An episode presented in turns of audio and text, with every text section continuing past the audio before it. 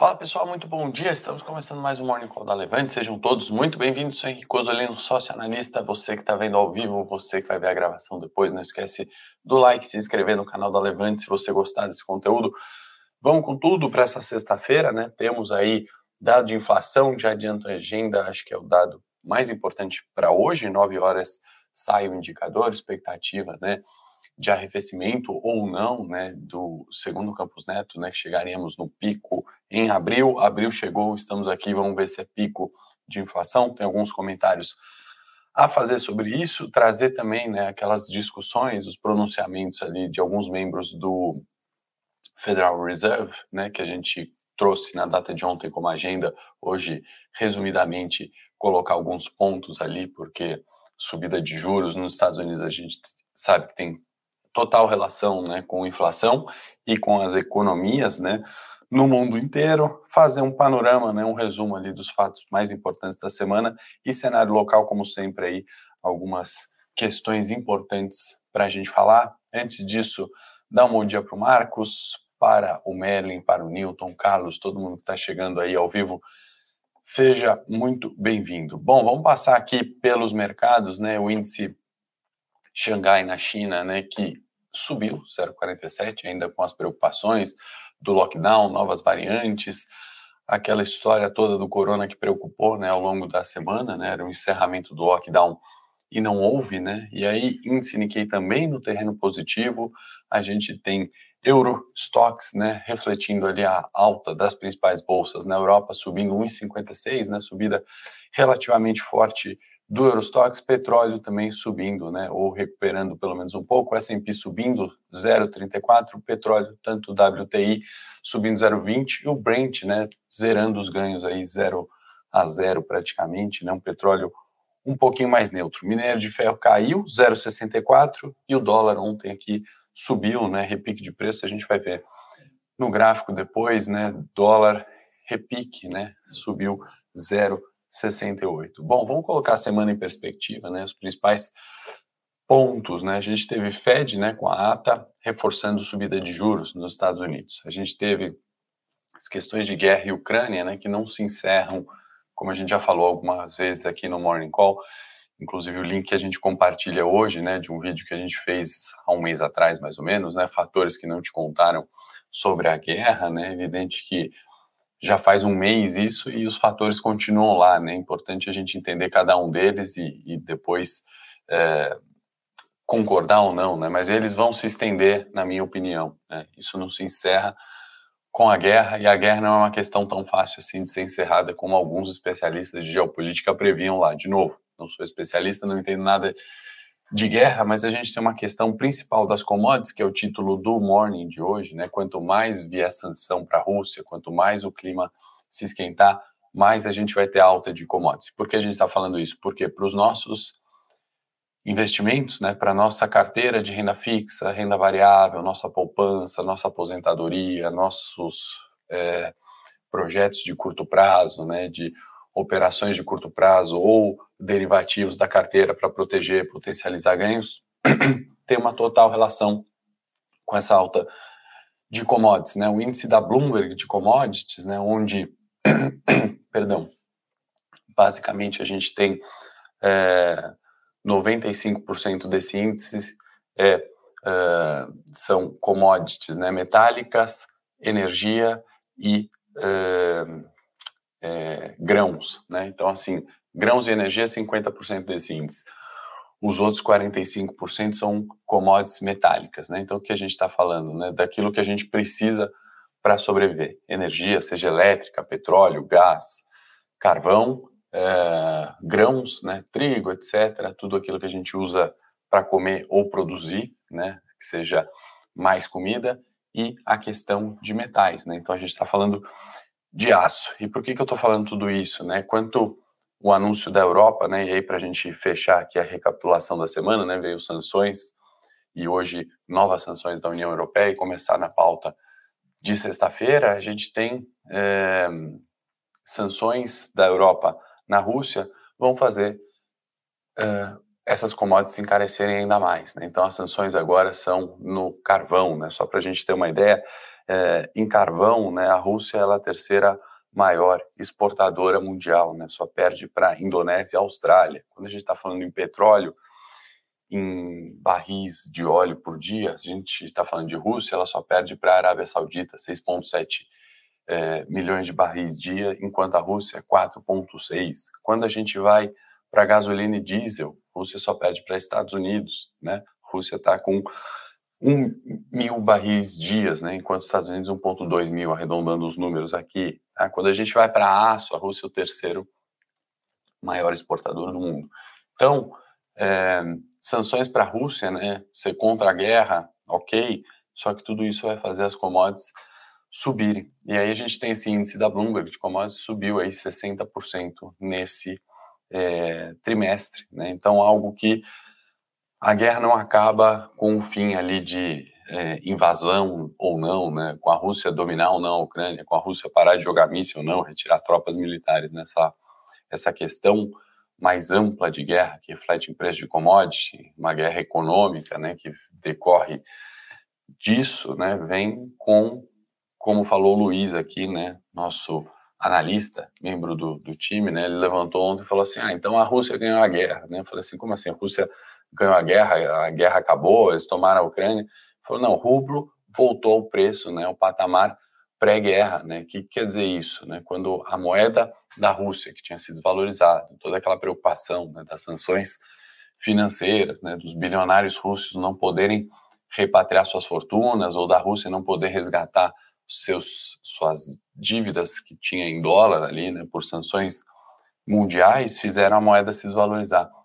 Na data de ontem, o rublo retoma, né, ao patamar pré-guerra, e aí por isso que ele falou, né? Então, assim, toda essa questão de guerra, né, e toda essa questão de sanções favorece, né, no sentido a Rússia que tem tamanha importância geográfica, populacional, exército, né, militar e também nesse quesito de commodities, né, que estamos vendo a alta de commodities. E aí não tem como fugir da pauta inflação e linkar isso com o dado que vai sair agora às 9 horas, né? Apesar daquela redução na nossa conta de luz, finalmente, né? Vão pagar mais barato é, na conta de luz, né? Isso eu acho que não vai ser o suficiente ali para conter essa inflação. Mas antes de trazer isso para o cenário local, queria comentar também sobre as falas dos membros do Banco Central americano, né? Que ontem discursaram, né? Então, como eu falei ontem, né? O Bullard, que é sempre um, um, um, um, falcão, né, subida de taxa de juros, aperto monetário, discurso mantido ali por ele. O Bostic, que é de, do Fed de Atlanta, né, eu separei uma frase aqui que ele abre aspas, caminhar para uma taxa de juros mais neutra, né, fecha aspas. O que quer dizer isso? É subida de juros, né, taxa de juros neutra, aquela que nem estimula e nem aperta a economia. Só que como os Estados Unidos está com juros muito mais é, muito abaixo da sua inflação, né, esse caminhar para a taxa de juros neutra, que é um juros igualando a inflação e não tem nem crescimento, nem aperto, nem estímulo monetário, é subida de juros, né? Subida de juros forte, inclusive, né? O Fed de Chicago, né, com Evans, falando que em 2003, 2023, né, seria o fim dessa normalização. Normalização seria a subida de juros, e aí isso reforça a velocidade que o Banco Central vai fazer isso, né, nessa fala, né, nas opiniões ali de, de, todas as distritais que compõem aquela decisão do FED. Então, estamos ali com todos os membros do FED tendendo a uma subida de juros e uma subida de juros mais rápida do que era antes esperado, né, até aqueles que eram mais cautelosos, né, mais tranquilos com a subida de juros. Tudo isso porque, de novo, inflação, né, a gente falou muito sobre inflação. Então, eu acho que tudo isso né, que a gente está falando aqui, bom dia para quem está chegando, eu não dei bom dia, não dá para citar o nome de todo mundo, sejam muito bem-vindos. Não esquece do like, se está gostando do conteúdo, se inscrever no canal, ajuda a gente a entender que a pauta é boa. É, a gente está, né, junta essa sopa de letrinhas que a gente falou, né, commodities, inflação, subida de juros, a gente consegue fazer um posicionamento melhor das nossas carteiras, né, sem aquele idealismo, né? Ah, agora a gente vai para o ESG, o petróleo vai ser substituído.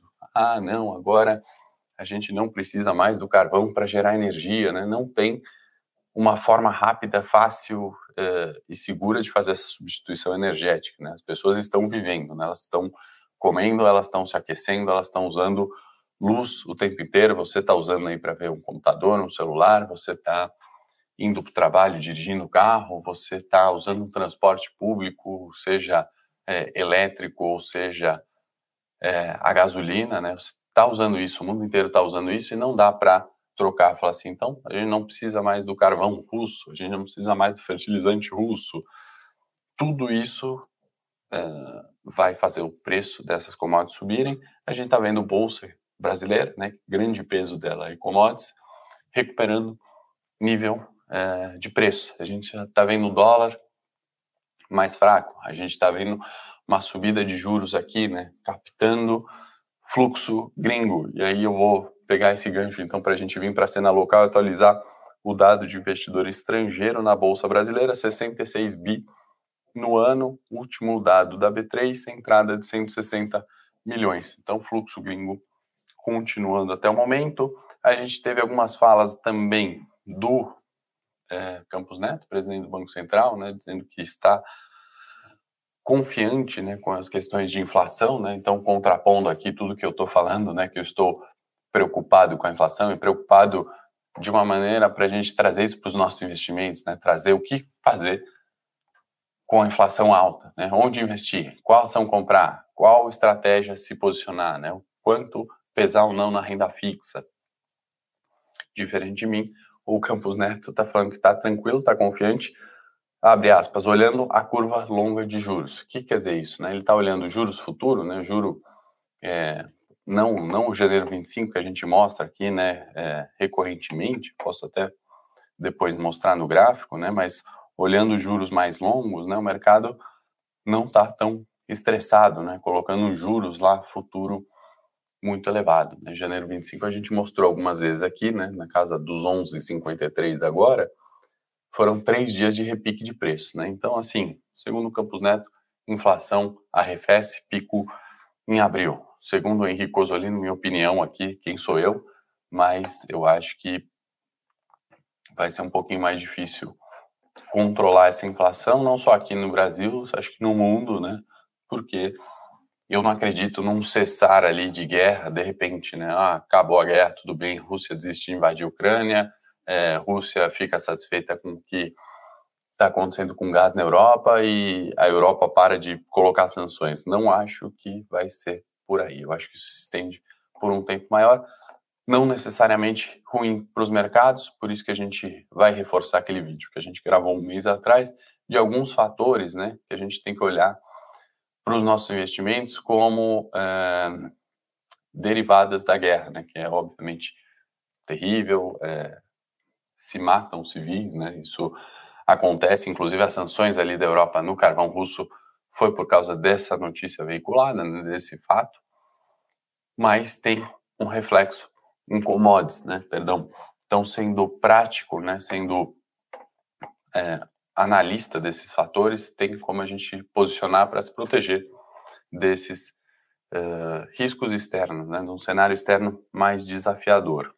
Teve fala também do Guedes, né, sobre em alguns eventos privados ali sobre reforma tributária, sobre revisão de imposto de renda à pessoa física. Então começou a campanha ali do governo para a próxima eleição. Pedi para a produção me ajudar a gente mostrar o Ibovespa aqui na tela.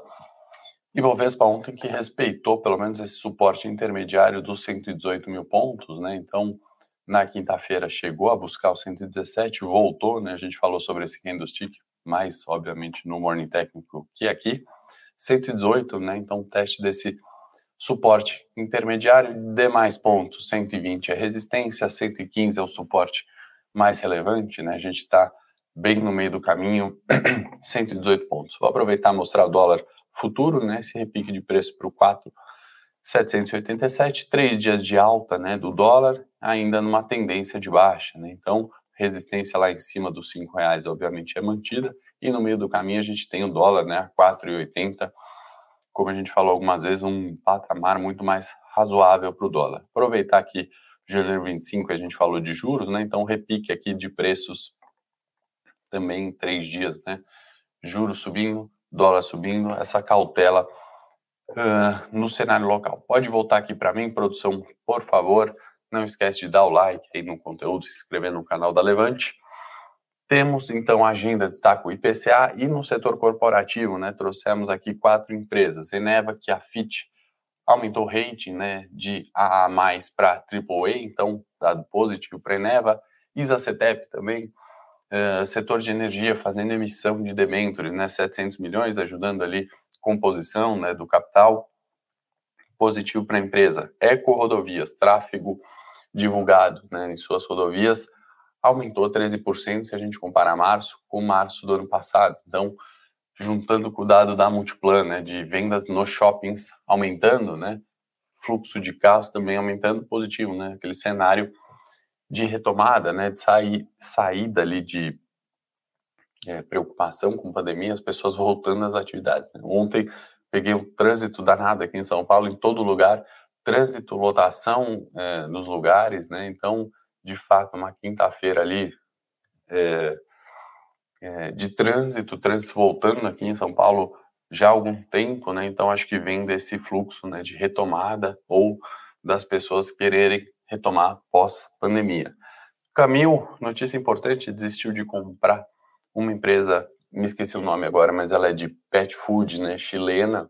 Isso faz com que uh, perspectivas ali de aumento de receita, né, aquelas projeções que viriam né, com essa compra sejam canceladas, ao meu ver, é, pontualmente negativo ali para os papéis da Camil hoje. Pessoal, acho que para o morning de hoje, né, era isso. Tem algumas perguntas sobre as opções, tem live exclusiva hoje para os assinantes. Eu explico, obviamente, a estratégia da operação digital lá, sem dúvida. Agradeço aí as considerações, perguntas, é, críticas e sugestões sempre bem-vindas. Não esquece do like.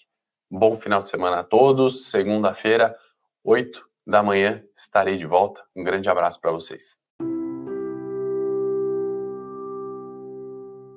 Para saber mais sobre a Levante, siga o nosso perfil no Instagram, levante.investimentos. Se inscreva no nosso canal do YouTube, Levante Investimentos. E para acompanhar as notícias do dia a dia e mais sobre a Levante, acesse nosso site levante.com.br.